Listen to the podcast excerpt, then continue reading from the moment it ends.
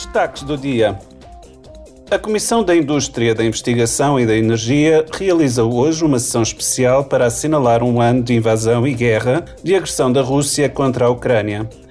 Os deputados trocarão pontos de vista com a Comissária da Energia, Kadri Simpson, e o Diretor Executivo da Agência Internacional de Energia, Fatih Birol, sobre os efeitos da guerra na política energética da UE. Esta semana, os grupos políticos preparam-se para a aproximação plenária do Parlamento Europeu. De segunda à quinta-feira, os deputados debaterão e votarão a Diretiva de Desempenho Energético dos Edifícios para aumentar a taxa de renovação, reduzir o consumo de energia e as emissões de gases com efeito de estufa.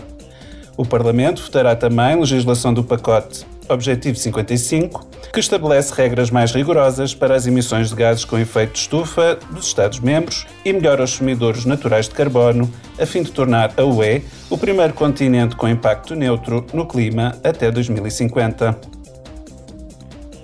Em Estrasburgo, os deputados centrar-se-ão igualmente nas novas regras sobre o acesso equitativo aos dados industriais e a sua utilização, bem como nas relações da UE com a Arménia e o Azerbaijão analisarão a forma de garantir a segurança energética na UE em 2023, realizarão um debate no âmbito da série Isto é Europa, com o presidente da Lituânia, Gitanas Nausėda, e assinalarão o Dia Internacional da Mulher.